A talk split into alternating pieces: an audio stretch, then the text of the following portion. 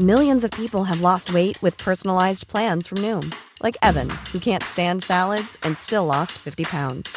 Salads, generally, for most people, are the easy button, right? For me, that wasn't an option. I never really was a salad guy. That's just not who I am. But Noom worked for me. Get your personalized plan today at Noom.com. Real Noom user compensated to provide their story. In four weeks, the typical Noom user can expect to lose one to two pounds per week. Individual results may vary.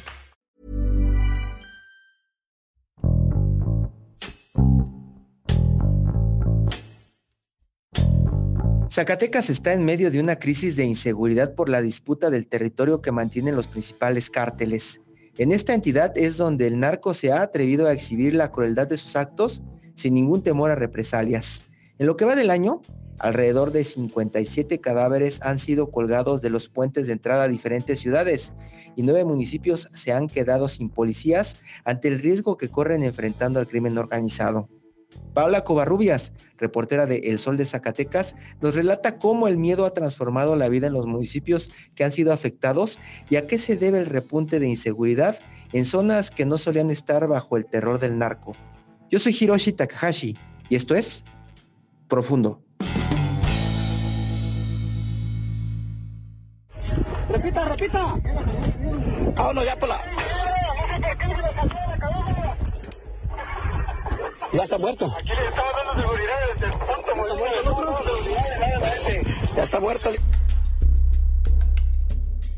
Los índices de violencia en Zacatecas han aumentado ruidosamente durante este 2021. Esta situación que estamos viviendo actualmente en nuestro estado lo ha posicionado entre los estados con mayor número de muertes por homicidio doloso de todo el país. Tan solo a mediados del mes de octubre de este año se superó la cifra de homicidios que se contabilizó en todo el 2020 por lo que este 2021 ya es considerado como el año más violento en Zacatecas. Y esto lo ha dicho incluso el fiscal general de justicia quien también menciona que esta situación se debe a la posición geográfica que ocupa Zacatecas, que colinda con muchos estados de la República y que es clave, ya que los grupos criminales, los delincuentes, se están disputando esta posición.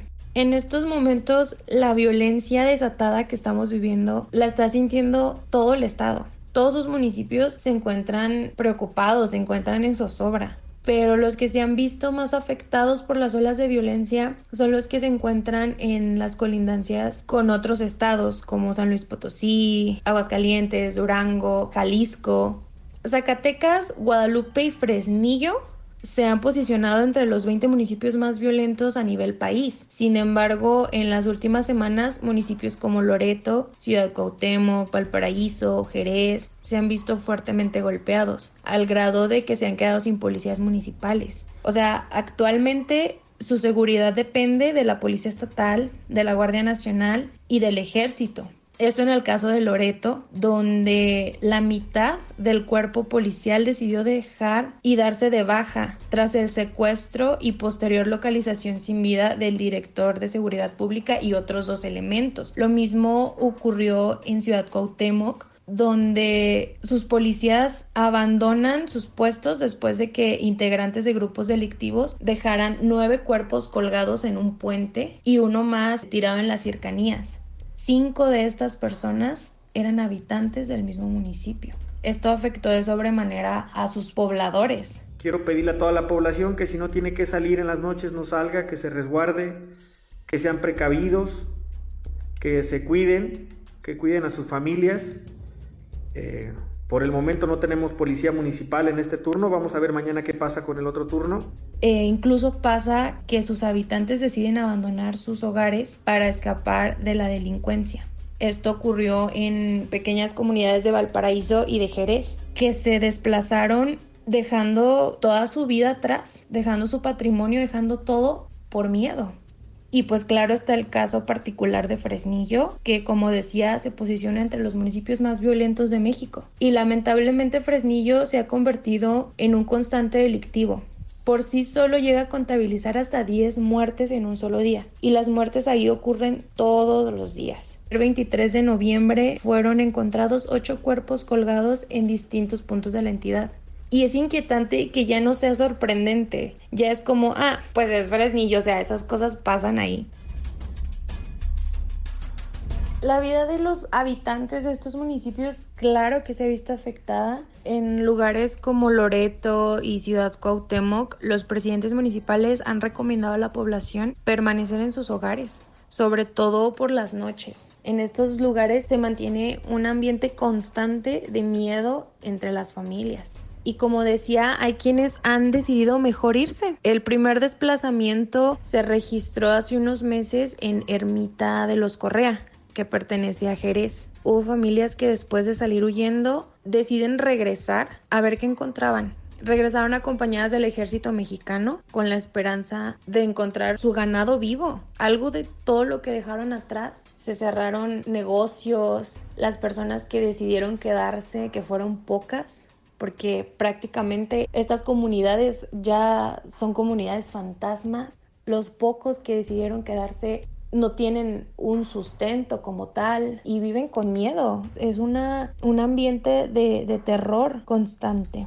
Enseguida de esto se vive algo similar pero en Valparaíso. Algunas comunidades del municipio pues fueron abandonadas de igual manera debido a la incursión de los grupos del crimen organizado. En algunas localidades se suspendió el servicio de las clínicas de la Secretaría de Salud, se quedaron sin doctores, se quedaron sin enfermeros, que muchas veces se trasladan de otros municipios, de otros lugares para brindar este servicio y por temor ya no quisieron regresar algunas escuelas del nivel básico tuvieron que ser cerradas porque de igual manera los maestros ya no querían ir. Incluso ni siquiera los alumnos se presentaban. La manera en que se han cometido los homicidios también ha impactado muchísimo a la población pues estos se registran a plena luz del día y en lugares públicos y concurridos, como fue el caso de la Plaza Bicentenario en la capital del estado, donde el pasado 20 de octubre, 11 de la mañana, muchas personas circulando, yendo a sus trabajos y asesinan a dos personas. Ante la mirada de niños, de adultos, de todos.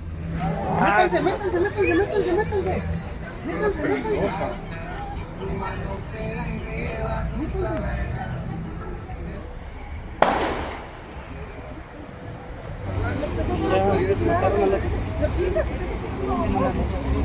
Ah, mataron a una muchacha también. En otros casos, los cuerpos se han dejado a la vista de la población en general. Los cuelgan en puentes, los dejan en paradas de autobuses o incluso los crímenes se han cometido al interior de las viviendas de las víctimas, o en taquerías, en barberías. Pareciera que nadie está exento los elementos policíacos no se han salvado de convertirse en víctimas. Quienes deberían de salvaguardar la seguridad de los zacatecanos se han convertido en un blanco constante para el crimen. En lo que va de este año han perdido la vida 35 policías. La mayoría de ellos han sido asesinados en ataques directos de los delincuentes. Muchos de ellos se encontraban en sus días francos, se encontraban de descanso cuando fueron atacados por criminales. Y esto lo ha reconocido el mismo fiscal. Las muertes de elementos han incrementado demasiado este 2021 en comparación con otros años. Se ha visto un incremento importante. En el 2017 fueron asesinados 5 policías. En el 2018 8. El siguiente año fueron 9. Para 2020 aumentó la cifra a 27 en todo el año, pero en lo que va de este 2021, que todavía no concluye, han fallecido 35 policías en manos del crimen. También se, se, ha dado a conocer que los policías municipales no ponen a disposición a las personas que detienen. Y esto tiene que ver con el temor a que haya represalias. Y es este mismo temor lo que ha provocado que los policías renuncien. Incluso Arturo López Bazán, quien encabezaba la Secretaría de Seguridad Pública, dejó su puesto en medio de una etapa de violencia tan fuerte como la que está atravesando el Estado, pues ha generado una sensación de desprotección para los habitantes de, los municipios, porque quienes deberían de, de protegerlos, quienes están arriba para cuidarlos, han decidido ya no estar. ¿Qué les espera a los civiles? Es una situación muy complicada como en el caso del municipio de Loreto que actualmente no tiene ningún policía. Y esto a raíz de que secuestran al director de seguridad pública de este municipio, a dos policías, y después de varios días estos son encontrados sin vida en un municipio del estado ya de Aguascalientes. Son localizados después de algunas horas, son identificados y, los policías de Loreto deciden ya no presentarse a trabajar.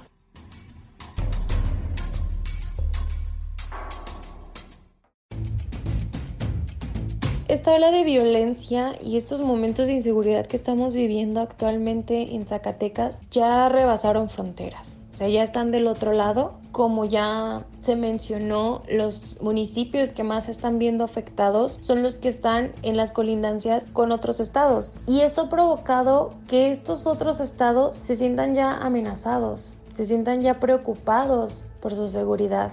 Algunos de los cuerpos que se han encontrado han sido en otros estados. En meses pasados, seis jornaleros huirráricas que vivían en municipios de Jalisco, que colindan con, con Zacatecas, desaparecieron vinieron a trabajar al municipio de Calera, en Zacatecas, y al emprender su, su, regreso en algún punto fueron secuestrados y posteriormente varios de ellos fueron encontrados muertos.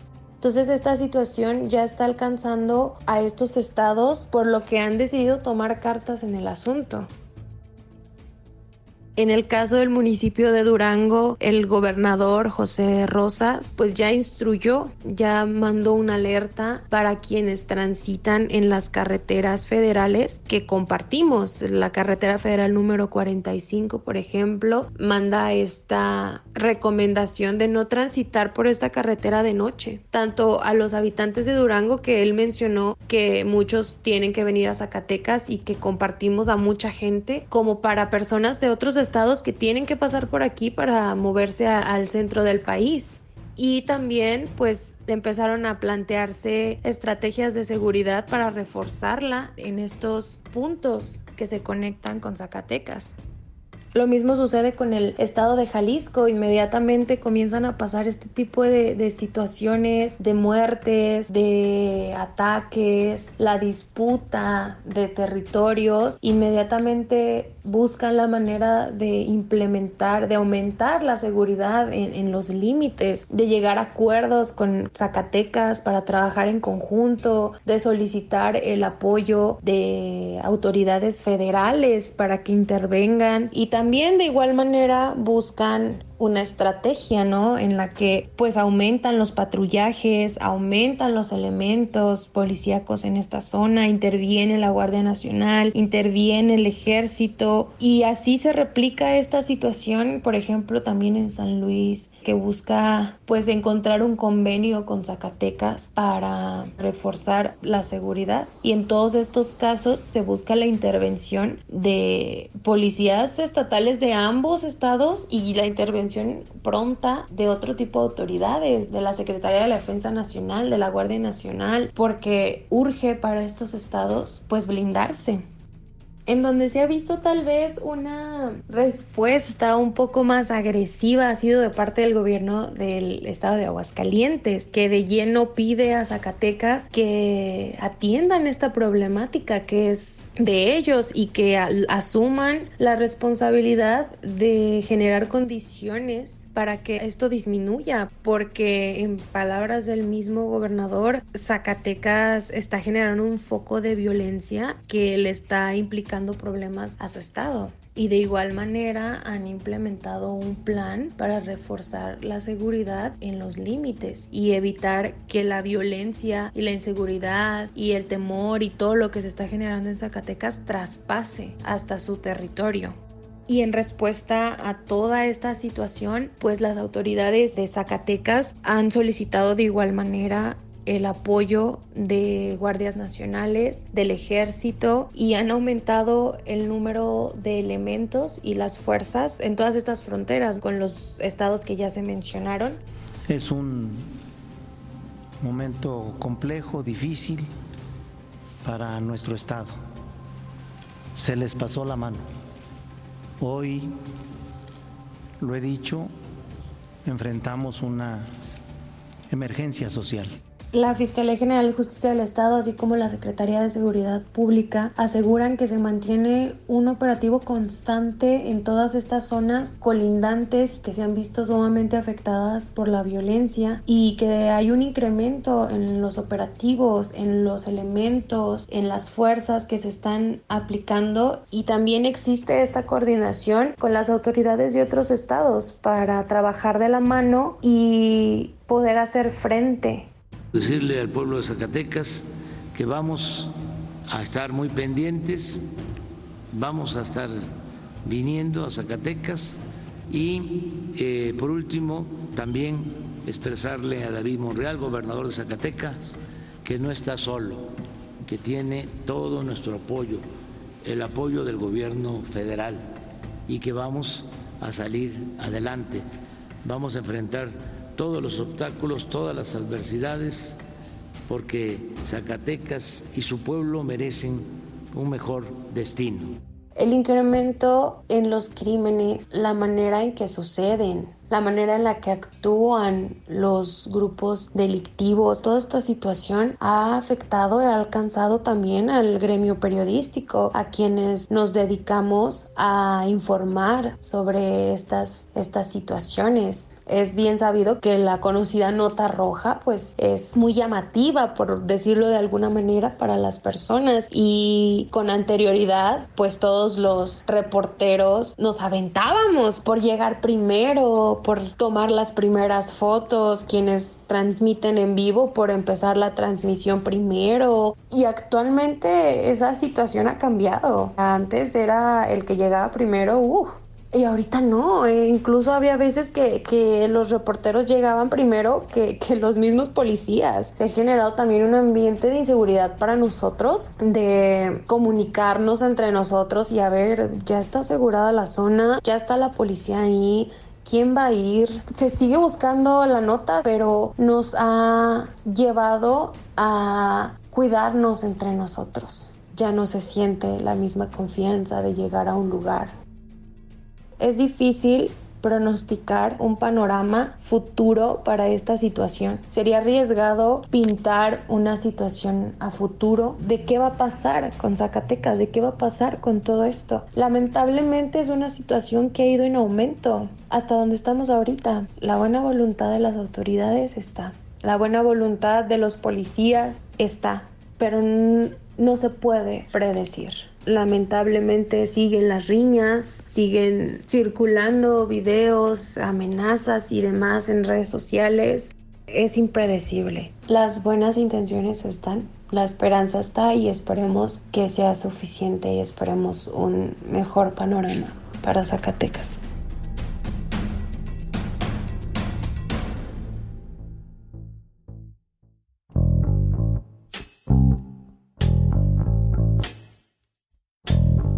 Escuchamos a Paola Covarrubias desde Zacatecas, quien nos describe cómo es el ambiente de terror que está presente todos los días en diversos municipios del estado. Al igual que la mayor parte de la violencia en el país, Zacatecas está sufriendo los estragos que deja el paso del crimen organizado. Los grandes cárteles tienen una fuerte intención comercial quieren controlar la entidad. Es un punto de conexión en el centro del país con los estados del norte, a través de los cuales se da el último paso para entrar a Estados Unidos. El gobernador, David Monreal, reconoce que el tema de inseguridad está rebasado y por eso debe atenderse como emergencia social. En lo que va del año han sido asesinadas 1.277 personas a manos del crimen organizado y se estima que esta cifra, histórica para la entidad, alcance los más de 1.500 muertos antes de terminar el 2021. Para combatir el narco en Zacatecas, las autoridades federales plantean un reforzamiento con unos 4.000 agentes, la División del Estado, el uso de helicópteros artillados del Ejército y la Guardia Nacional, así como la implementación de operativos de contención en las zonas limítrofes. Solo queda esperar para ver si la estrategia funcionará o se volverán a repetir los días más oscuros de la guerra contra el narcotráfico que ya ha vivido este país.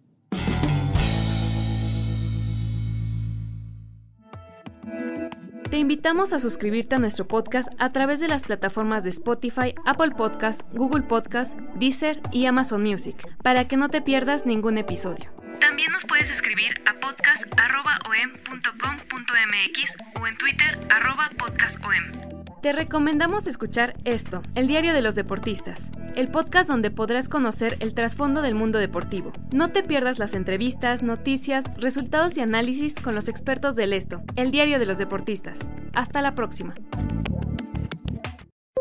Esto es Profundo. Un reporte a fondo de la Organización Editorial Mexicana. If you thought the only way to get a more defined jawline with natural looking results was through surgery, think again. Juvederm Volux XC is a non surgical injectable gel filler that improves moderate to severe loss of jawline definition and can help you achieve natural looking results with little downtime. Even better, this improved definition lasts up to one year with optimal treatment. No maintenance required. Improve jawline definition for a smooth, sculpted look with Juvederm Volux XC. For important safety information and to find a licensed specialist, visit juvederm.com. That's J U V E D E R M.com. Not for people with severe allergic reactions, allergies to lidocaine, or the proteins used in Juvederm. Common side effects include injection site redness, swelling, pain, tenderness, firmness, lumps, bumps, bruising, discoloration, or itching. There's a risk of unintentional injection into a blood vessel, which can cause vision abnormalities, blindness, stroke, temporary scabs, or scarring. Talk to a licensed specialist to find out if it's right for you.